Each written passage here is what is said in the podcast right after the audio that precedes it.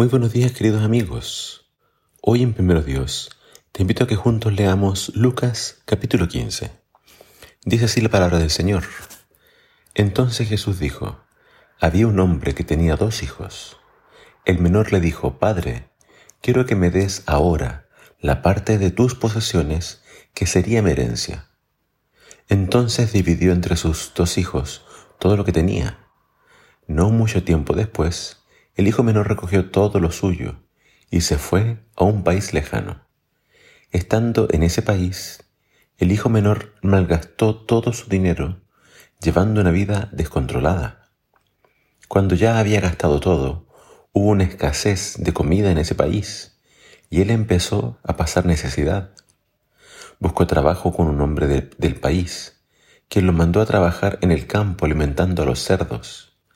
El hijo tenía tanta hambre que hasta quería comer lo que comían los cerdos, pero nadie le daba nada.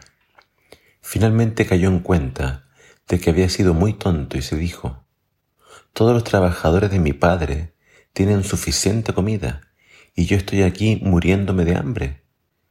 Iré a la casa de mi padre y le diré, Padre, he pecado contra Dios y contra ti. Ya no merezco llamarme tu hijo déjame ser como uno de tus trabajadores. Entonces el hijo regresó a la casa de su padre. Mientras el hijo todavía estaba muy lejos de casa, su padre lo vio y tuvo compasión de él. Salió corriendo a su encuentro y le dio la bienvenida con besos y abrazos. El hijo le dijo, Padre, he pecado contra Dios y contra ti, no merezco llamarme tu hijo. Pero el padre le dijo a sus siervos, apresúrense, Vístanlo con la mejor ropa. También póngale un anillo y sandalias. Maten el mejor ternero y prepárenlo. Celebremos y comamos. Mi hijo estaba muerto y ha vuelto a vivir. Estaba perdido y ha sido encontrado. Y empezaron la fiesta. El hermano mayor estaba en el campo y al acercarse a la casa escuchó la música del baile. Entonces llamó a uno de los siervos y le preguntó, ¿qué es todo esto? El siervo le dijo, tu hermano ha vuelto, y tu padre mandó a preparar el mejor ternero, porque lo recuperó sano y salvo. El hijo mayor se enojó mucho y no quiso entrar.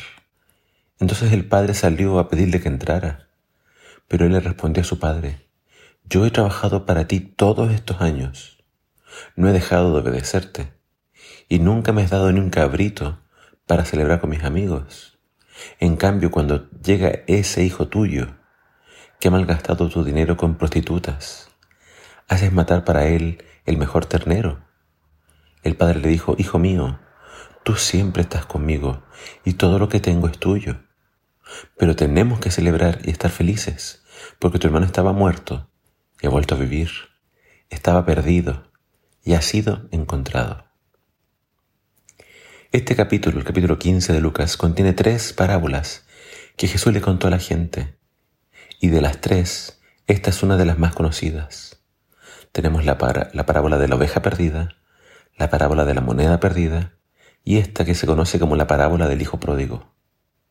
Esta tercera historia es muy llamativa, es la más extensa, y es una historia que sus oyentes tienen que haber estado escuchando con mucha atención. Es la historia de un padre y sus dos hijos. Jesús cuenta esta historia para enseñar una lección a sus críticos quienes lo acusaban de juntarse con pecadores. Es decir, a los fariseos, ellos les, les cargaba ver a Jesús siempre predicando y enseñando a cobradores de impuestos y a pecadores. Y esta historia entonces es para ellos. En la historia, el hijo menor pide su herencia y se va y la derrocha viviendo perdidamente. Pródigo significa alguien que despilfarra o desperdicia sus bienes sin ningún cuidado. Este hijo representaba a los pecadores con los cuales Jesús se juntaba. Cuando este hijo finalmente entra en razón, decide volver. Sabe que no puede volver después de lo que había hecho, porque pedir la herencia significa que él daba por muerto a su padre. Sabe que si no vuelve, moriría de hambre, porque no tenía nada que comer. Se dice a sí mismo, no puedo volver como hijo, pero al menos pediré que me den trabajo como jornalero. Grande su sorpresa cuando su padre sale a recibirlo, lo abraza, lo besa y le hace sentir todo su amor y su cariño. Todos los que escuchaban esta historia estaban en shock. ¿Cómo puede ese padre hacer eso? Después de cómo su, su hijo lo trató. En la cultura de los tiempos de Jesús, un hijo así, que da a su padre por muerto, que demuestra tal desprecio por su familia y por su hogar, nunca debería ser recibido de regreso. Pero este padre lo hace y celebra su regreso y hace una gran fiesta. Pero el hijo mayor no se alegró con el regreso de su hermano. El hermano mayor representaba a los fariseos y maestros de la ley. Ellos, en vez de alegrarse de que los pecadores se arrepintieran para salvación, se enojaban con Jesús porque siempre los andaba buscando. En la mente del fariseo el pecador no debía volver. En la mente de Dios, sí. El único deseo de Dios es que el pecador se arrepienta. Dios desea que el pecador que está perdido sea encontrado, que está muerto en sus delitos y pecados, vuelva a la vida. Dios, el Padre, se alegra cuando el pecador regresa. El fariseo se enoja y no es capaz de entrar a la fiesta. Por lo tanto, al final de la historia los papeles se invierten. El hijo menor está dentro con su padre y afuera se queda el hijo mayor, el fariseo. Entonces ya no es el hijo pródigo el perdido, sino el, el mayor, el que siempre había obedecido. El hijo mayor se queda afuera, enojado, sin querer entrar a la fiesta. ¿Qué aprendemos de esta historia? Aprendemos que todos estamos perdidos. Algunos están perdidos afuera, otros están perdidos adentro, dentro de la casa, dentro de la iglesia. Todos necesitamos ser rescatados por Dios, el cual en la persona de su propio Hijo vino corriendo a buscarnos y a salvarnos.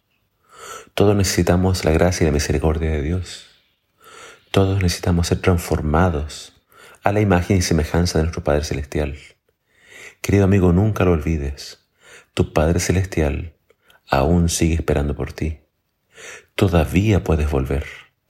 No importa dónde hayas ido, no importa qué hayas hecho, no importa cuán bajo hayas caído, no importa cuán inmundas estén tus ropas, Él te está esperando. Y Él te va a poner un traje nuevo, un vestido nuevo. Él te va a cubrir con su amor y su gracia. Vuelve a casa hoy. Que el Señor te bendiga.